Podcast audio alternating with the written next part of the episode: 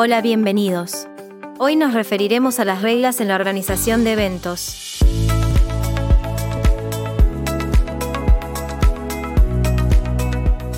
En la tercera unidad, vemos lo que conlleva la organización de grandes eventos, principalmente mediante la existencia de distintos comités y subcomités. También vemos cómo las funciones de estos comités están medidas en meses, semanas y hasta días. En realidad, es todo tan taxativo. ¿Puedo romper las reglas?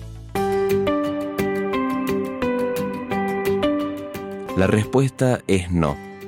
Es decir, ya sea que contemos con un equipo de 40 personas o que sean 5, todas las funciones mencionadas son necesarias.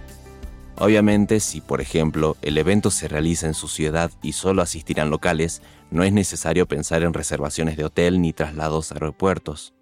Pero más allá de esas obviedades, la existencia de cada comité es una guía de aquello a lo que tenemos que prestar atención. Como si fuese un rompecabezas, tendremos que ir viendo si las piezas se ajustan o no a nuestro resultado final. Pero si nunca hemos visto la imagen completa del rompecabezas, en este caso, haber estudiado todos los comités, es importante saber qué es lo que estamos haciendo bien y qué es lo que está mal. No se puede romper, cambiar o adaptar algo que no se conoce.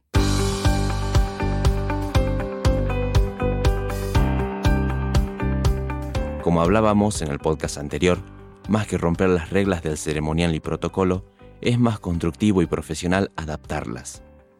Hacer esto de forma pertinente y criteriosa solo le será posible a aquel profesional que conozca a fondo la teoría, como ya habíamos mencionado en el primer podcast.